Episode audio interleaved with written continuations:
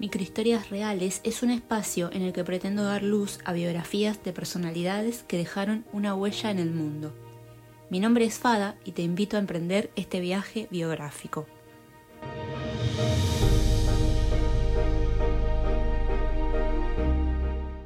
Muy buenas a todos y a todas, nos encontramos nuevamente en este tercer episodio de Microhistorias Reales. Mi nombre es Fada. El tema de este episodio se titula A través de la ventana del autobús, en el cual voy a hablarles de Rosa Parks. Para aquellos que no sepan nada de ella y describiéndola en pocas palabras, se trata de una legendaria mujer negra, conocida por no dar su asiento a un blanco en el autobús, marcando este hecho el resto de su vida y la de muchas personas. No me demoro más y empezamos con el episodio de hoy.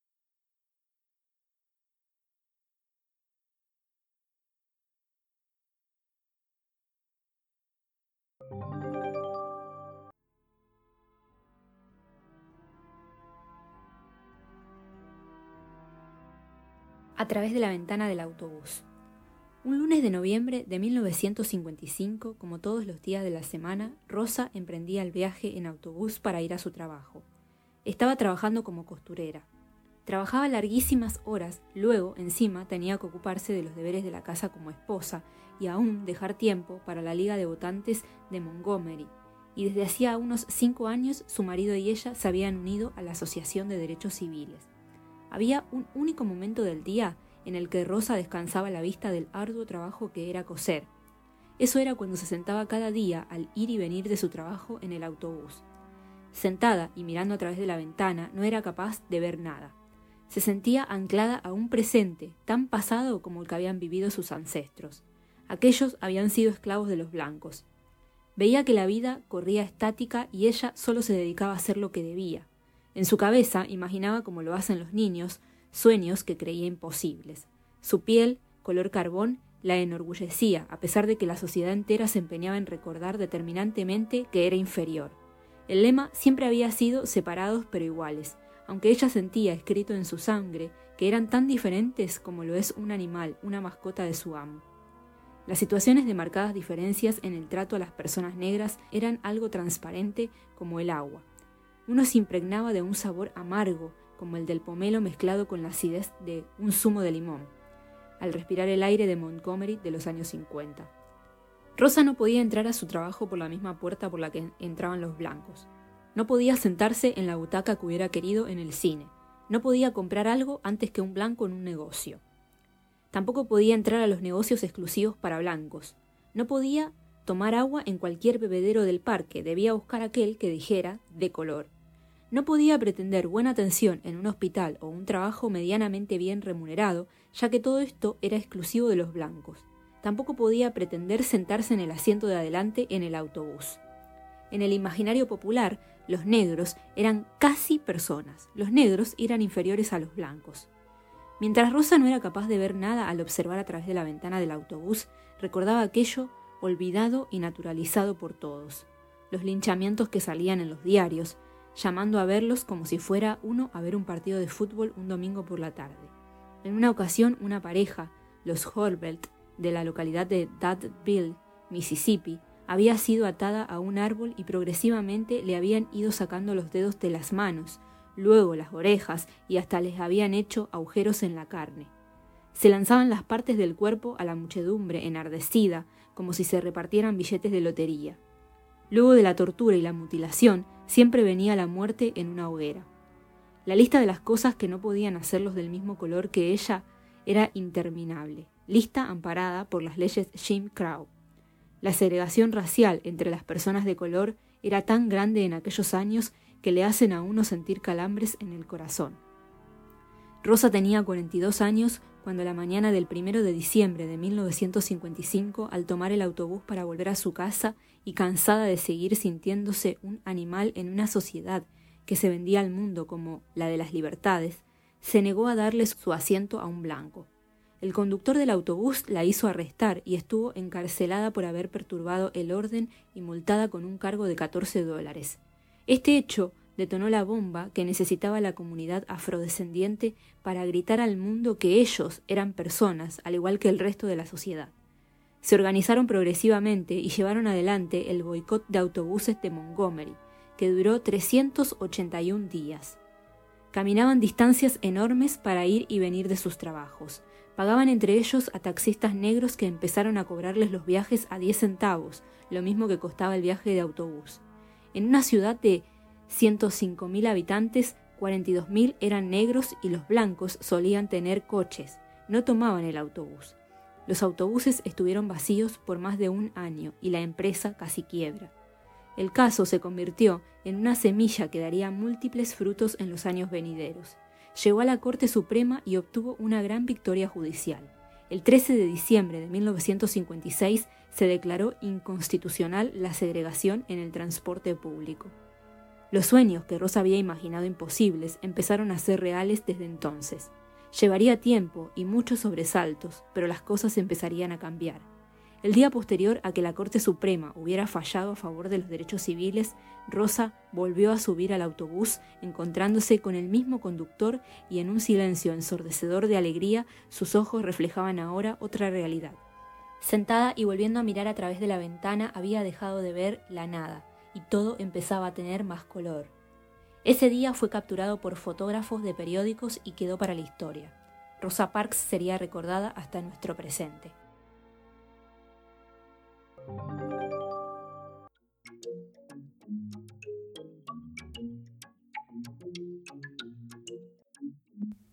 Rosa Parks, un asiento reservado a los derechos humanos. La historia de Rosa Parks es inspiradora. Puede ayudar a responder una pregunta que a menudo nos hacemos. ¿Realmente lo que yo haga puede mejorar el mundo? ¿Por qué estaba cansada de Rosa Parks? Ella dijo tiempo después que no se levantó porque estaba cansada, pero no se refería a cansancio físico, como muchas otras personas en su situación, estaba cansada de ser tratada como una ciudadana de segunda. Cada autobús de Montgomery tenía una sección para gente considerada de color.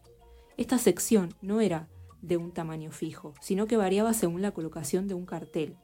Las cuatro primeras filas solo eran para blancos y los asientos de atrás para los demás, que eran más del 75% de los usuarios. Las personas que no eran blancas solo podían sentarse en las filas de en medio si no había blancos de pie. Si llegaba un usuario blanco tenían que irse atrás, quedarse de pie o salir del autobús. El conductor del autobús podía reducir el espacio permitido a estas personas o incluso quitar el cartel de delimitación. Incluso subir al autobús suponía un problema. Las personas que no eran blancas tenían que pagar su billete entrando por la puerta delantera para luego salir y entrar por la puerta de atrás. En ocasiones, el autobús cerraba sus puertas mientras iban de una puerta a la otra, dejándolas en tierra después de haber pagado su billete. Durante años, la comunidad negra y otros grupos protestaron por estas injusticias sin resultado. Una persona, miles de seguidores. Rosa Parks pertenecía a una asociación a favor de los derechos civiles de los afroamericanos sus compañeros comenzaron una protesta poco después de que fuera arrestada. Estamos pidiendo a todos los negros que no suban a los autobuses el lunes, en protesta por el arresto y el juicio. Puedes faltar a clase un día. Si trabajas, coge un taxi o camina. Pero por favor, ni los niños ni los mayores cojan ningún autobús el lunes. Por favor, permaneced fuera de los autobuses el lunes. Un mensaje radiofónico anunciando la protesta. El lunes de protesta duró más de un año. Durante 381 días, la población negra de la ciudad de Montgomery se negó a subir a ningún autobús. El boicot a la compañía de transportes implicó a unas 42.000 personas, que suponían el 70% de los usuarios de los autobuses. Las autoridades creyeron que, siendo ciudadanos pobres con grandes familias que tenían que desplazarse grandes distancias para ir a trabajar, la protesta no duraría mucho pero los ciudadanos se unieron masivamente a la protesta pacífica y encontraron alternativas de transportes. Taxis, camionetas, coches particulares compartidos, bicicletas o simplemente andar varios kilómetros todos los días. Y la ley cambió. Finalmente, en noviembre de 1956, el Tribunal Supremo de los Estados Unidos declaraba inconstitucional la segregación racial en los autobuses. La orden del Tribunal Supremo llegó a Montgomery el 20 de diciembre.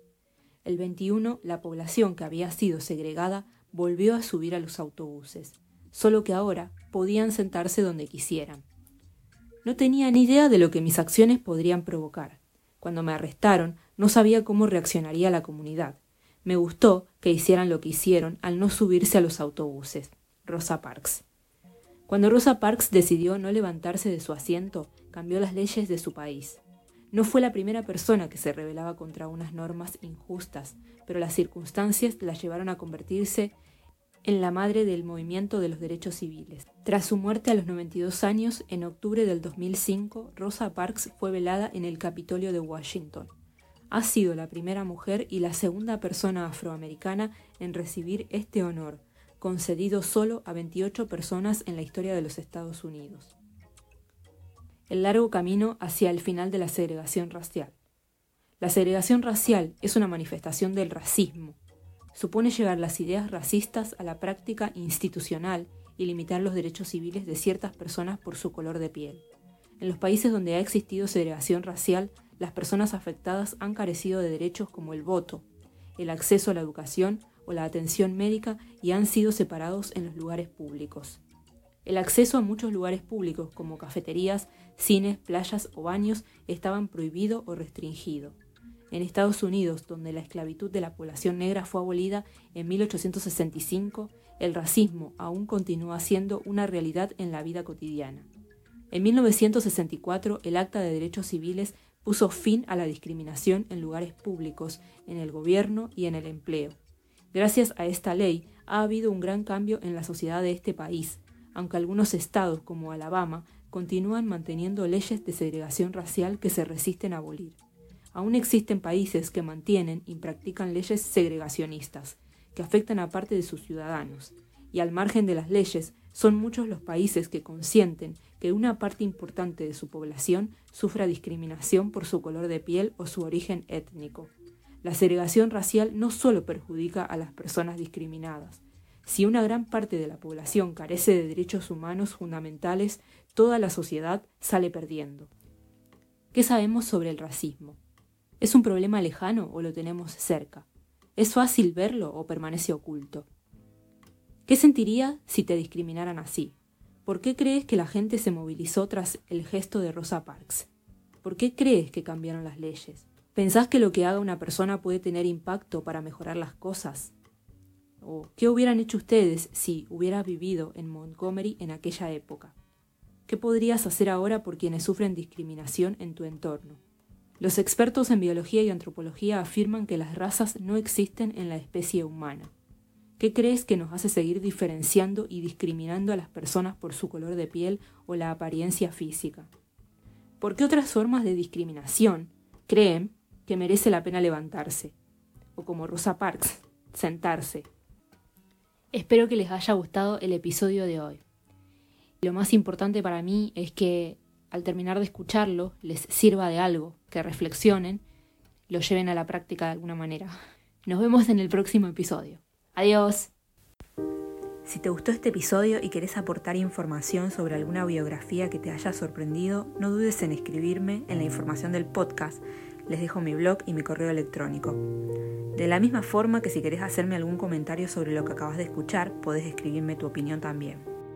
Nos vemos en el siguiente episodio y no se olviden de cuestionar todo aquello que les haga ruido.